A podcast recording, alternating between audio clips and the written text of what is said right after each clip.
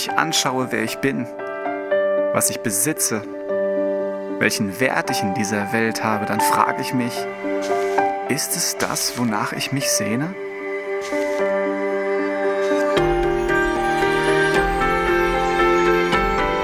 Ich bin auf der Suche nach einem Leben, das mich berührt. Dann muss es mehr geben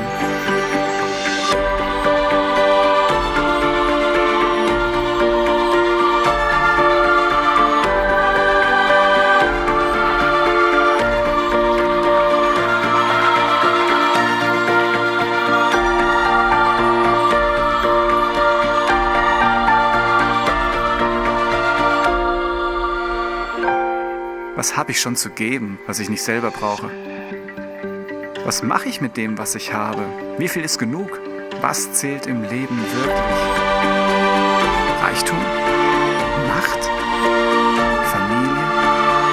Sicherheit? Und was hat Gott mit all dem zu tun? Ich mache mich auf die Suche nach Antworten.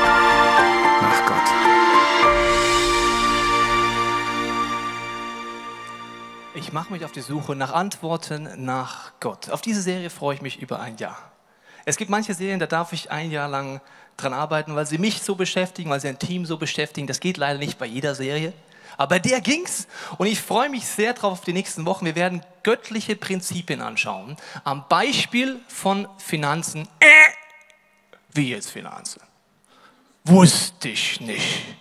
Also Finanzen ist ja so ein Thema, gell? Aber ich lese kurz zu Ende und dann erkläre ich dir nochmal, warum ich gerade äh gemacht habe. Also am Beispiel von Finanzen Prinzipien angucken, die du auf alle Lebensbereiche übertragen kannst, auf alle Ressourcen übertragen kannst, um ein Leben im Flow zu führen. Wenn wir Finanzen hören, löst das etwas aus in uns. In jedem von uns, ganz egal, ob wir uns heute als Christ bezeichnen oder nicht, bei Finanzen kommt so eine Haltung so, also gerade eben was noch lustig ist, jetzt ist nicht mehr lustig. Ja, also Finanzen, da hört der Spaß auf. Ja. Also Finanzen ist ja so ein Punkt. Weißt du, was der Scheidungsgrund Nummer eins ist? Es ist nicht Finanzen, es ist Kommunikation. Scheidungsgrund Nummer zwei ist Streit über Finanzen. Und wenn du das genau anguckst, bei der Kommunikation, zum hohen Prozentzahl, wo die Kommunikation nicht klappt bei Ehepartnern, ist im Bereich Finanzen. Also ich habe mir überlegt, ob ich in den nächsten Hochzeiten nicht einfach aufgrund der Statistik nicht den Satz sagen sollte, bis der Tod euch scheidet, sondern bis die Finanzen euch scheiden, sehen wir uns wieder. Keine Angst, ich mache es nicht, aber das wäre statistisch gesehen die Realität, bis die Finanzen uns scheiden.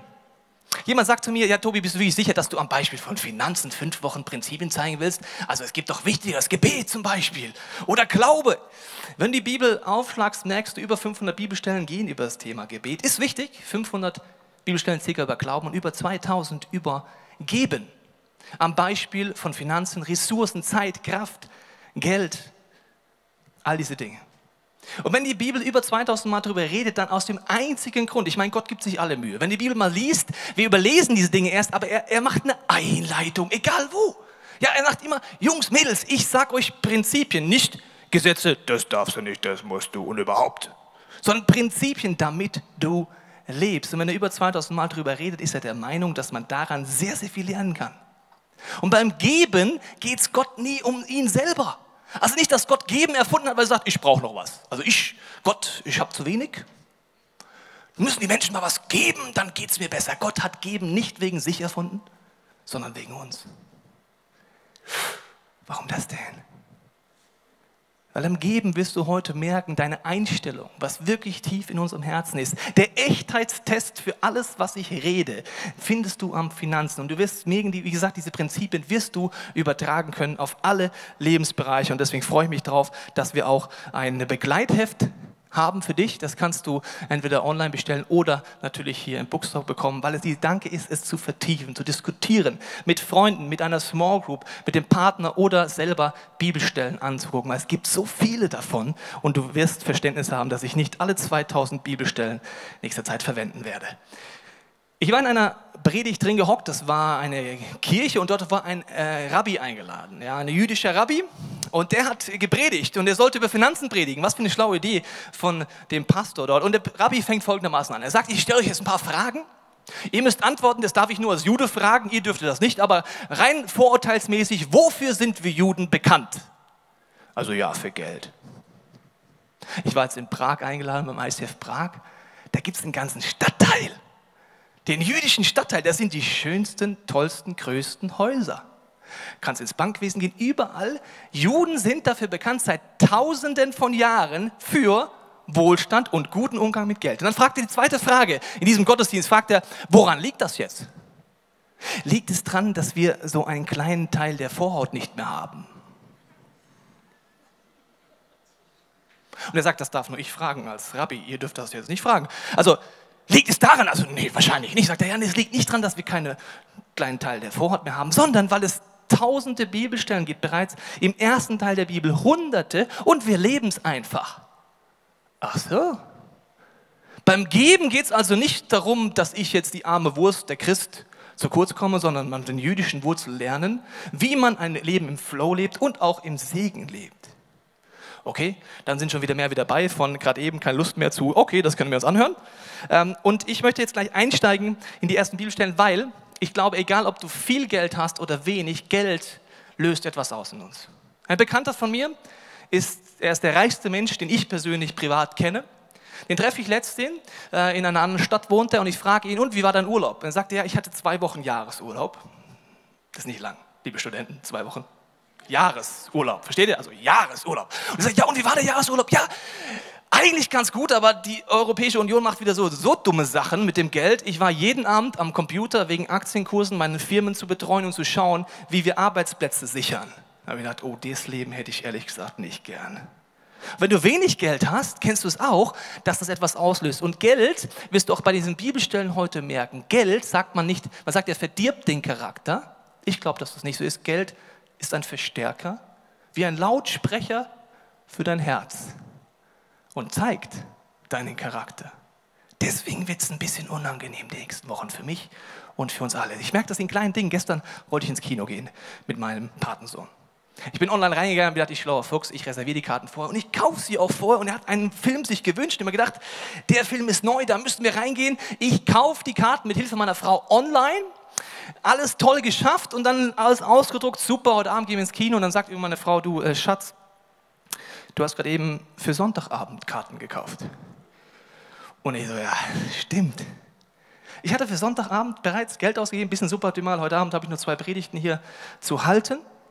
Und ich habe gemerkt, dass auf einmal Emotionen hochkommen. Es geht um 22 Euro, liebe Freunde, um 22 Euro. Viel Geld, ja, 22 Euro ging es. Und der Gedanke, dass ich diese 22 Euro diesem Kinokomplex spenden soll, hat in mir Emotionen aus. Kannst du dir gar nicht vorstellen. Der Tag war gelaufen, mein freier Tag war für den Hintern. Ich war schlecht gelaunt. Nur weil 22 Euro ich falsch geklickt habe und da kann ich nicht einen auf Mitleid machen, äh, ich arme Wurst, ich bin einfach so blöd, ne, eine Zahl zu lesen, verstehst? Und dann merke ich so die Emotionen, diskutieren mit Gott und so. Und dann merke ich, genau so ist es. Die 22 Euro sind vollkommen neutral. Hätte ich sie für das Kinoticket ausgegeben, wäre es ein schöner Tag gewesen. Das gleiche Geld wäre übrigens weg gewesen. Ich hätte es gar nicht mehr gehabt, es wäre weg. Oder ich hätte es vielleicht meiner Frau lieber geschenkt. Und wenn was weg ist und du denkst danach, naja, da hätte ich es lieber gespendet. Und dem Kinokomplex spenden ist mir so dermaßen nicht wichtig. Tut mir leid, wenn du im Kinokomplex arbeitest, ich zahle gern für die Leistung, aber nicht dafür. Es sind 22 Euro und es löst etwas hier an. Was ist mir wichtig, was ist mir nicht wichtig? Jetzt steigen wir ein in die erste Bibelstelle, anschnallen, es geht los. Es steht in Lukas 6, 37 bis 38. Und richtet nicht, so werdet ihr auch nicht gerichtet. Verdammt nicht, so werdet ihr nicht verdammt. Vergebt, so wird euch vergeben. Gebt, so wird euch gegeben. Ein volles gedrücktes, gerütteltes und überfließendes Maß wird man in euren Schoß geben. Denn eben mit dem Maß, mit dem ihr messt, wird man euch auch wieder messen. Eine von 2000 Bibelstellen, die gleich herausfordernd wird. Und sie wird meistens eingesetzt in Finanzpredigten, wo ich denke, Mann, ist das manipulativ. Der Kontext wird weggenommen und gesagt, wenn du gibst, zum Beispiel in die Kollekte für die Kirche, dann wird Gott dich segnen. Wow. Das heißt, du brauchst 100 Euro und hast 10. Was solltest du tun? Gib die 10 in die Kollekte, dann kriegst du 100. Wow, God bless you, I'm a preacher man. Also dieses Denken ist ja so dermaßen behindert. Überleg dir das mal, es wäre die gleiche Logik. Ein Mann möchte Sex von seiner Frau. Und überlegt, wie kriege ich sie dazu, dass wir Sex haben? Ich gebe ihr einen Kuss. Und Schatz, hm, jetzt. Eine Frau spürt sowas, liebe Männer. Das ist so, ich weiß auch nicht, die haben so ein, so ein, so ein Messgerät in sich. Sobald so ein kausales Denken kommt, sagt die Frau, nö. Ja, ist ja logisch. Die Frau will mit dir schlafen, lieber Mann, wenn du sie willst und nicht, wenn du eine Leistung von ihr willst. Und anstatt ob Gott diesen Bibelvers geschrieben hätte, ja, wenn du gibst, einfach voll berechnend, damit du meins noch mehr bekommst. Meins, meins, meins. Und Gott sagt, wow, das ist ein Kind nach meinem Geschmack, dem müssen wir doch gleich mal das Zehnfache zurückgeben. Das ist doch echt ein toller Christ. Wie behindert ist das denn?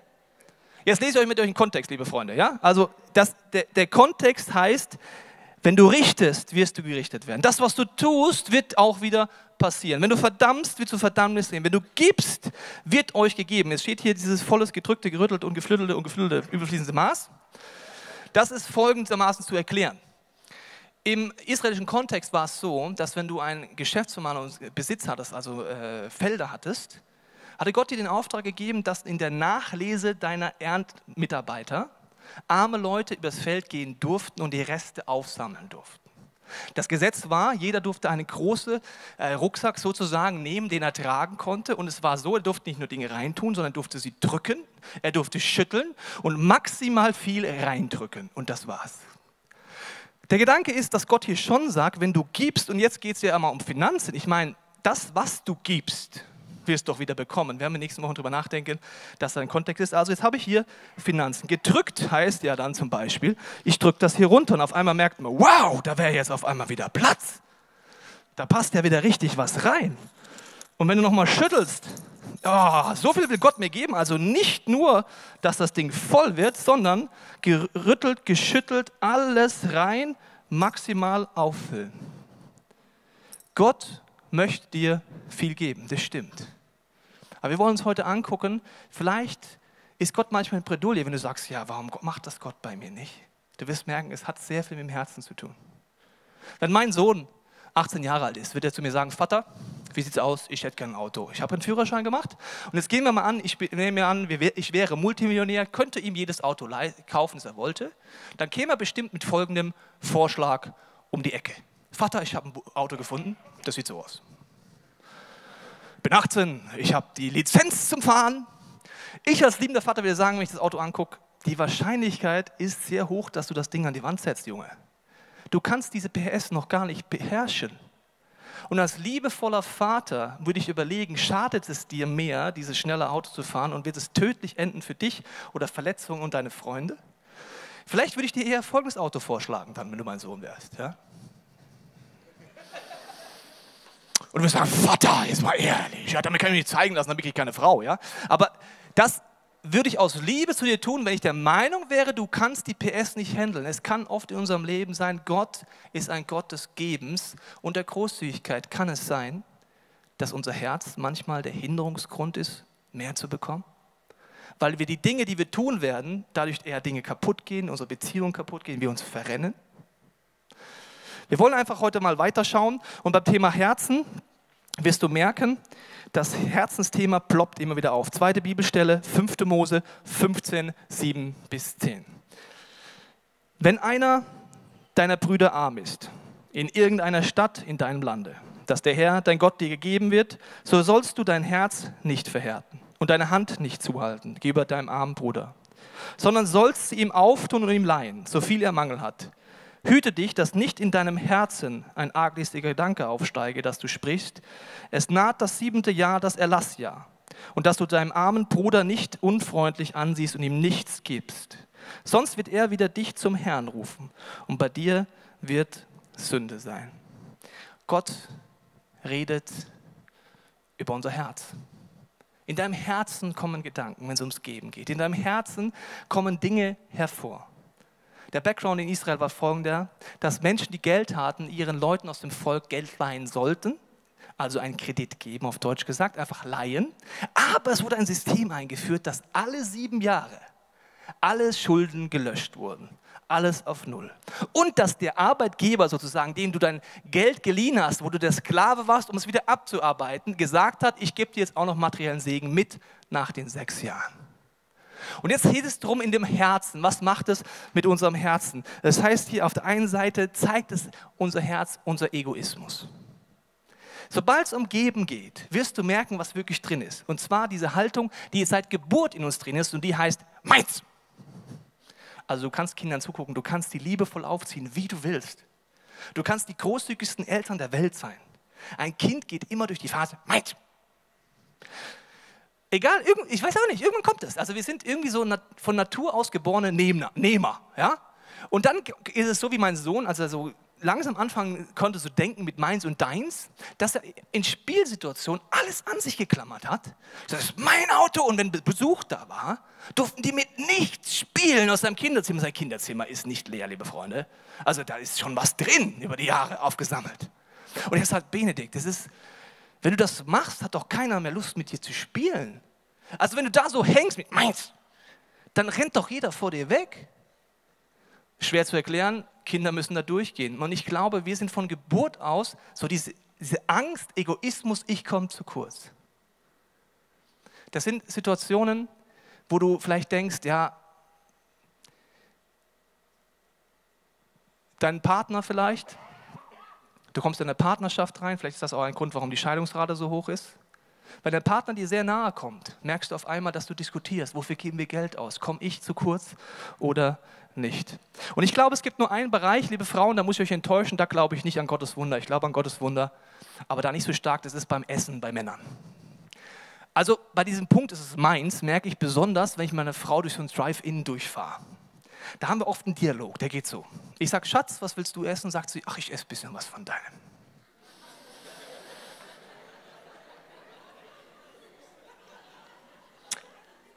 Meine Reaktion ist, das ist meins. Frau, alles, was in dieser Tüte aus diesem goldenen M rauskommt, auch die Pommes, die in der Tüte unten drin liegen, sind meine. Kauf dir selber was, wir haben genug Geld. Also ich habe sofort Verlustängste beim Essen. Ich weiß nicht, was, was das ist. Also die meisten Männer kennen das. Also liebe Frauen, da müsst ihr länger beten und fasten, dass der Mann verändert wird. Aber in anderen, anderen Punkten geht es darum. Nicht dieser Mainz-Typ zu sein, nichts gegen Wiesbaden und Mainz, sondern der Punkt, wo du sagst, ich fange an zu geben. Der zweite Punkt im Bibelvers ist ein bedauerndes Herz. Also Egoismus kommt hoch im Geben und es ist wie ein Verstärker für mein Herz. Du siehst, was in deinem Herzen ist dort Egoismus, wenn es um Geben geht und auch Bedauern. 5. Mose 12, 10. Sondern du sollst ihm geben und dein Herz sollst nicht verdrießen lassen, dass du ihm gibst, denn dafür wird sich der Herr, dein Gott, segnen, in allen deinen Werken, in allem, was du unternimmst. Ich habe äh, Geld vergessen heute. Äh, hat jemand mal 50 Euro für mich? Freilich? Oh, schön. Danke. Komm mal hoch. Hallo Martin, grüß dich. Danke Martin.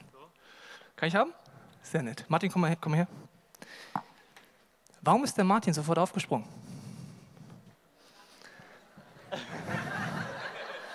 Ich habe ihm vor 50 Euro gegeben, sind meine 50 Euro. Ich habe zu ihm gesagt, Martin, wenn ich sage, ich brauche 50 Euro, könntest du dann einfach kurz aufstehen und nach vorne kommen und sie mir geben. Martin, ist es dir schwer gefallen? Äh, nein. Nein. Sehr schön. Vielen Dank, Martin. Warum habe ich den Martin gebeten, nach vorne zu kommen? Warum ist es ihm nicht ansatzweise schwer gefallen? Alle anderen hier im Saal so, 50 Euro, äh, kriege ich die wieder? Äh, weiß nicht, also dem? Nee. Weil der Martin die Einstellung hatte, es gehört eh nicht mir. Das hat der Tobi mir gerade gegeben. Ich gebe es einfach nur zurück. Er muss keine 10 Sekunden warten. Wenn ich ihn bitte, kann ich 50 Euro haben. Zack, bumm, ja logisch hier, 50 Euro, hast du zurück.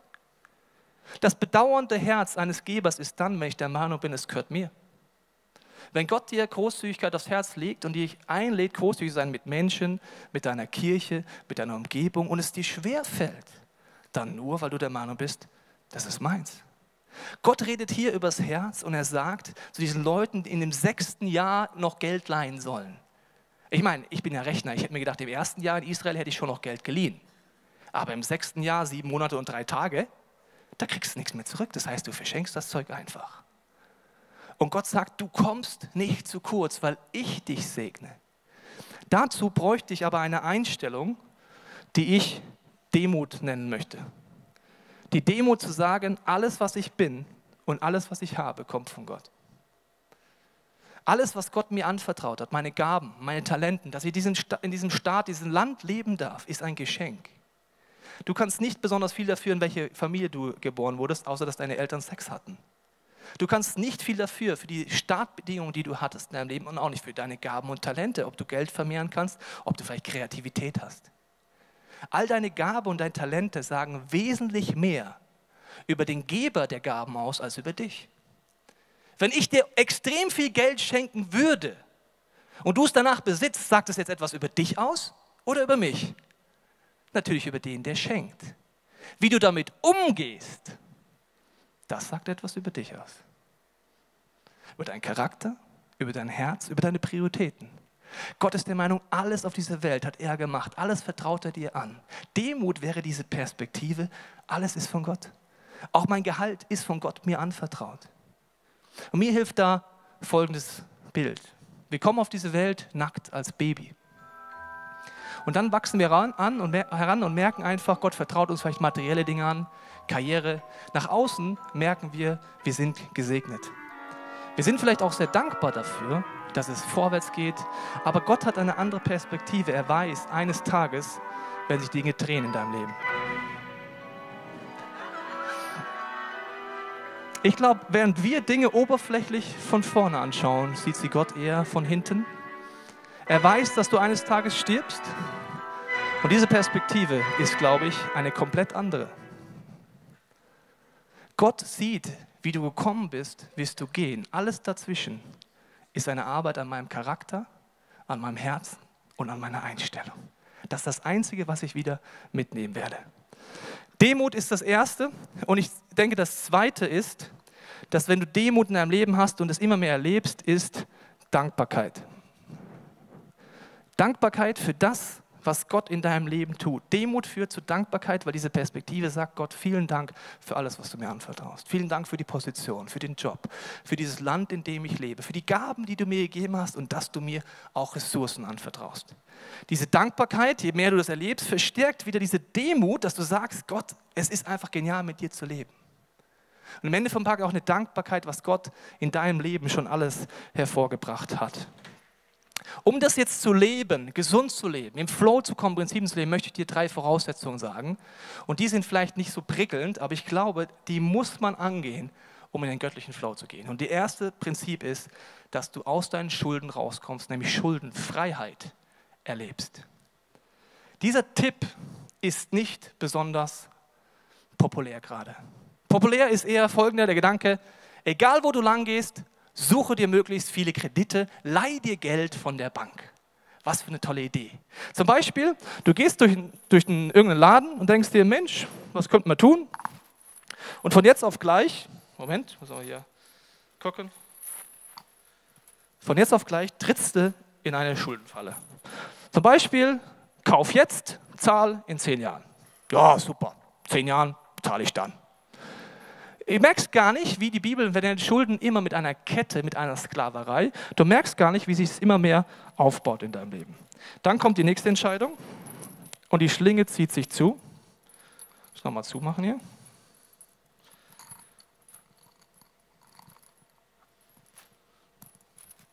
Und du siehst ein schönes Auto und denkst dir, Mensch, das Auto, das muss ich kaufen. Zum Glück gibt es ja in unserem Land Leasing. Ja? Also ich zahle einfach wie eine Miete dafür. Und du merkst, ja, noch alles ganz sympathisch, super, bin Christ, läuft gut in meinem Leben. Also ich habe da so ein bisschen Schulden aufgebaut, das heißt, die Fixkosten sind hoch. Und wir denken ja immer diesen Gedanken, wir leihen uns von der Bank Geld. Als wäre die Bank so ein soziales Institut, genau wie deinen Freund fragen kannst, sagen, kannst du mir mal dein Auto leihen? Sagt er, ja. Und dann bringst du es einfach gebraucht mit leeren Tank zurück und er sagt, ja super, danke, dass du es geliehen hast. Du leihst dir nicht von der Bank Geld, sondern du gibst dein zukünftiges Gehalt bereits heute aus. Das muss ich wiederholen. Du leihst dir nicht vom Bank, vom Mediamarkt Geld, du gibst einfach jetzt schon dein zukünftiges Gehalt aus. Je mehr du es machst, desto tiefer wirst du dich da drin verhettern und verflettern. Und dann bist du so als Christ unterwegs und betest Gott. Ich wäre ja gern großzügig, gell? Würde auch gern geben, aber du siehst, irgendwie ist gerade ein bisschen suboptimal in meinem Leben. Ich mache es jetzt sehr lustig. Schulden nennt die Bibel Sklaverei. Es ist nicht populär, diese Botschaft heutzutage, weil jeder macht Schulden, aber Schulden heißt, du bist ein Sklave deiner Schulden. Das kann so weit führen bis zu Selbstmord, bis zu einer Verzweiflung es fängt immer gleich, klein an.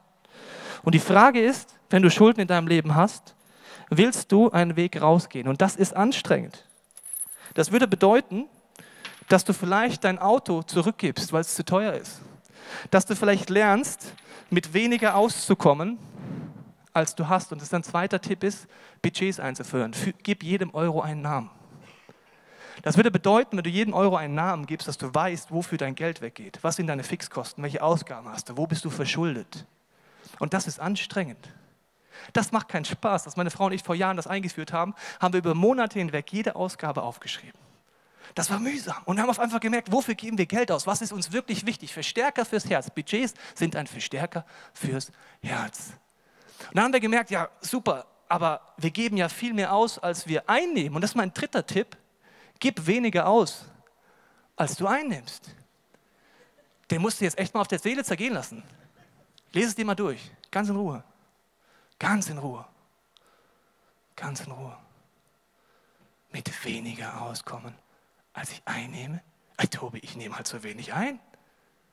Das kann doch der Bill Gates machen, aber ich doch nicht. Das ist ein Prinzip des Lebens. Wenn ich nicht lerne, mit weniger auszukommen, als ich habe, gehe ich nicht die Unfreiheiten an in meinem Leben und ich werde immer wieder Schulden machen und ich werde ein Sklave sein. Und dieses Knechtbild zeigt dir, da möchte Gott dich eben nicht hinführen. Kreditkarten, ich nenne sie auch gerne Sklavenkarten. Eine Statistik sagt, wenn du mit diesen Plastikkarten zahlst, gibst du 18% mehr Geld aus, als wenn du Geld in der Tasche hättest. Diese 50 Euro sind irgendwie noch real. Die stinken, sind verknittert und wenn ich die auf den Ladentisch lege, merke ich, das Ding ist echt 50 Euro. Eine Karte durchziehen, zack, bumm. Ich leih's mir ja nur von der Bank, die so sympathisch ist. Du versklavst dich immer weiter. Du siehst, dass es irgendwann so weit ist auf unserem Markt, wir dienen irgendwann nur noch den Aktienmärkten und sonstigen Märkten und irgendwann kommen so Vokabular rein, selbst bei unseren Politikern, wo sie sagen, wir würden ja gerne in Freiheit entscheiden, aber der Markt bestimmt. Also der Markt hat bestimmt, dass wir bereits so viele Milliarden in Banken investiert haben. Die hätten wir auch in die Armut der Weltbevölkerung investieren können. Es gäbe keine Armut mehr. Weißt du das? Die Sklaverei wird immer schlimmer. Und diese Tipps, da brauchst du vielleicht Hilfe, die musst du vielleicht angehen, aber ich glaube, das ist eine absolute Voraussetzung, wo Gott sagt, ich will dir mehr anvertrauen. Und er sagt, wenn du den kleinen Finanzen schon nicht treu bist, wie kann ich dir mehr Autorität und mehr Autorität bei Menschen anvertrauen? Und jetzt geht es weiter hier in dieser Gedanke, Demut, Dankbarkeit. Und diese Dankbarkeit führt dazu, dass du ein Glücksgefühl hast in deinem Leben, nämlich Erfüllung. Dass dieser Gott einen anderen Plan hat mit dir, dass du voller Dankbarkeit annimmst und dass du das wieder verstärkt kriegst. Dankbarkeit führt zu einem Glücksgefühl. Das Glücksgefühl führt wieder zu Dankbarkeit.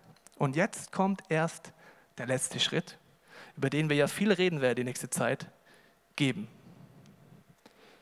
Geben ist eine Konsequenz aus diesem Prinzip. Das Glücksgefühl führt zu Geben das Geben erfolgt wieder ein Glücksgefühl, was wieder eine Dankbarkeit erzeugt, was wieder eine Demut erzeugt. Gott, ich kann noch mehr geben. Das führt wieder zur Dankbarkeit, wieder zu Glücksgefühl, wieder zum Geben. Das ist ein gesunder Flow. Und nicht, ich muss geben, Gott will etwas von mir. Gott möchte, dass du aufblühst und dass du das Leben kennenlernst. Ich habe eine Bibelstelle für dich mitgebracht, da heißt es in 5. Mose 15, 15, Du sollst daran denken, dass du auch Knecht warst in Ägyptenland und der Herr, dein Gott, dich erlöst hat. Darum sollst du in deinem Herzen und so weiter großzügig sein. Gott möchte mit dir ein Abenteuer eingehen. Das Abenteuer ist, dass du seinem Herzen ähnlicher wirst. Jesus redet darüber immer wieder. Und wenn du dich als Christ bezeichnest, sagt er, mein Ziel ist, dass dein Herz, lieber Christ, meinem Herzen ähnlicher wird. Gottes Herz ist voller Großzügigkeit. Weißt du das? Voller Liebe, ohne Berechnung. Und er sagt, wenn du anfängst, das Geben zu trainieren, wirst du mir ähnlicher werden, in meine Freiheit kommen, in mein Level reinkommen, auch von Autorität. Ich finde das ziemlich herausfordernd, wenn ich darüber nachdenke, aber ich glaube, dieses Abenteuer habe ich gemerkt, als ich angefangen habe, mich zu trauen, Schritte zu gehen. Am Anfang ging es ganz klein los. Am Anfang war es eine Kollekte, die durchging, wo ich gesagt habe, Gott, ganz herzlich, ehrlich, ich habe in meinem Herzen einen Lautsprecher hingehalten und ich gebe im Moment nichts aus für deine Ideen, dass Menschen dich kennenlernen. Nichts. Also ich gebe nichts in die Kirche, nichts in Projekte, wodurch Menschen Gott kennenlernen können. Nichts. Dies Verstärker zeigt mir, es passt nicht zu dem, was ich eigentlich hier oben denke und sage. Hilf mir, Schritte zu gehen. Und ich fange an, in der ersten Kollekte saß ich drin und habe 50 Euro gespendet. Bis dahin kam ich aus der Kultur, dass das Ding Klingelbeutel heißt. Das macht doch Sinn. Verstehst du? Klingelbeutel. Also bei 50 Euro klingelt nichts, da raschelt's.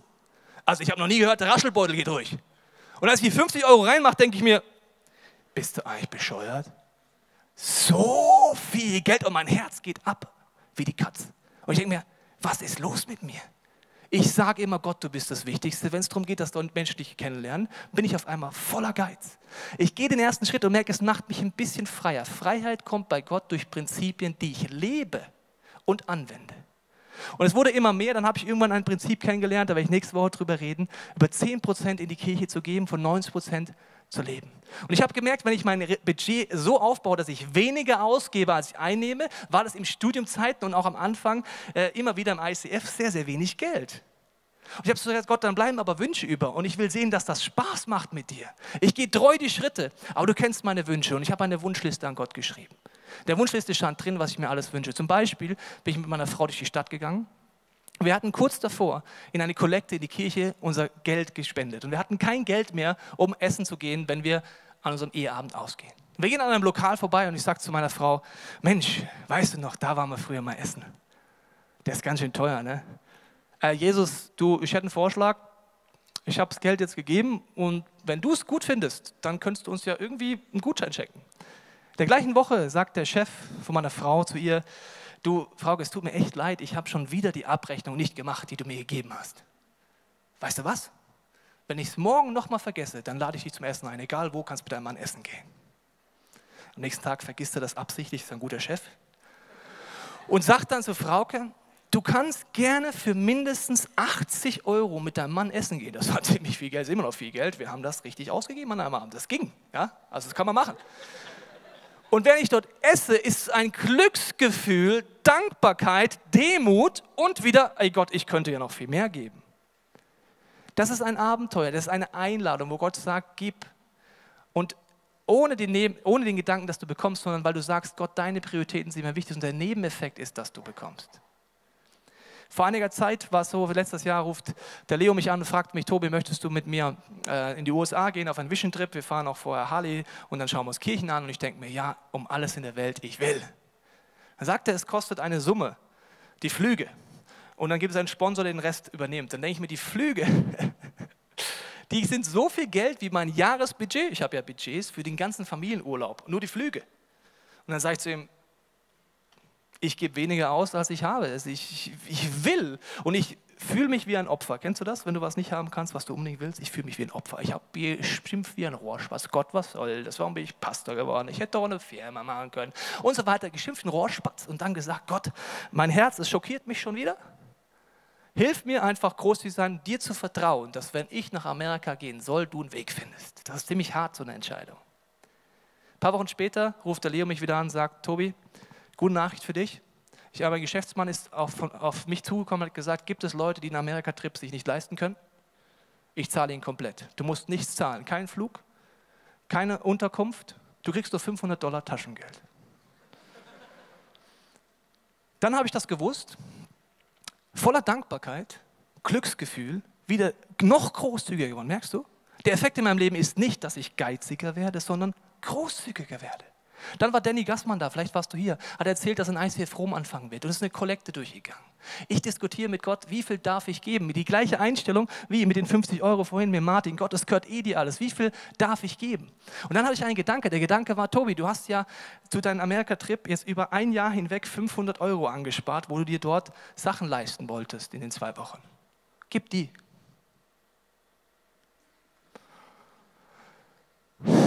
Gott, ich habe ein Jahr lang drauf gespart, gell, auf die 500 Euro und die soll ich jetzt geben. Und ich gesagt, okay, wenn du es trainierst, wird es leichter.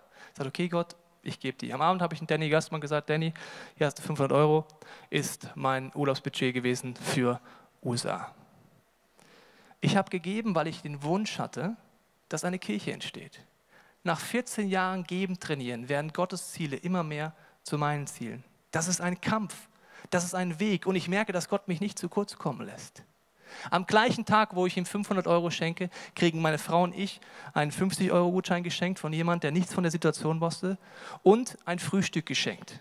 Das waren jetzt keine 500 Euro, aber es war sofort der Gedanke, wie Gott sagen will, schau, vertrau mir, selbst wenn du es nicht jetzt zurückkriegst, ich weiß sowieso alles. Im Nachhinein habe ich Geld wieder geschenkt bekommen von jemandem, ich habe das Geld jetzt schon wieder bekommen und ich habe manchmal das Gefühl, je mehr du Prinzipien liebst, desto mehr kriegst du das Zeug gar nicht mal unter die Leute. Du lebst die Prinzipien, du haust das Zeug raus und denkst dir, oh, es kommt schon wieder was, was meine ich jetzt hiermit? Und Gott lädt dich ein, ein Abenteuer zu leben, kein Krampf. Und Salomo, einer der großen Menschen im ersten Teil der Bibel, kriegt von Gott eine Frage gestellt. Die Frage ist, was wünschst du dir von mir? Egal was du willst, ich werde es tun. Hättest du die Frage auch mal gern von Gott? Wie kommt Gott auf die Idee, Salomon so eine Frage stellen zu können? Hätte er sagen können, Reichtum, Ferrari, Berühmtheit. Äh, er sagt Weisheit. Woher wusste Gott, dass er ihm einfach den Blankoscheck jetzt hinlegen kann, sagen kann, du kannst dir alles wünschen? Bereits bei seiner Amtsanführung, 1. Könige 3, kannst du nachlesen, war der Gedanke als Königs, dass man ein Opfertier opfert als Dankesopfer für die Position, die Gott ihm gibt. Salomo läuft ein und schlachtet tausend Tiere, nicht einen. Tausend. Er sagt Gott, ich bin so voller Dankbarkeit, ich gebe dir das alles zurück in deinen Tempel. Die Berater von diesem jungen König haben wahrscheinlich gesagt, Salomo, ja, es ist ja echt eine gute Idee, aber einer reicht doch auch. Zehnmal ist schon richtig cool, das hat doch vor dir auch keiner gemacht. Hundertfach wäre doch wirklich schon an der Grenze des Bescheuerten, aber tausendfach? Er hatte das Herz, Gott, deine Ideen als allererstes. Und dann sagt Gott, egal was du dir wünschst, ich werde es dir geben. Ist Gott mit deinem Herz schon so weit? Oder geht es dir wie mir? dass die nächsten Wochen sehr entscheidend werden, wie stark ich mich darauf einlasse, diesen Veränderungsprozess anzugehen. Gott will dir mehr anvertrauen und Geld ist für Gott immer zweitrangig. Autorität, Kraft, Freiheit und Leben. Und ich glaube, es ist wie so ein Abenteuer, auf das Gott dich einlädt. Und ich möchte dich einladen, in den nächsten Wochen versuchen, diese Perspektive zu ändern, zu sagen, den Ausblick zu wagen, göttliche Prinzipien nicht nur zu hören, sondern zu überlegen, was wäre, wenn ich wirklich Schritte gehe. Wenn ich Gottes Herz besser kennenlerne und mein Herz seinem ähnlicher werde. Vielleicht durch deine Small Group, durch deine Freunde, durch dieses Booklet oder einfach eine Startentscheidung heute.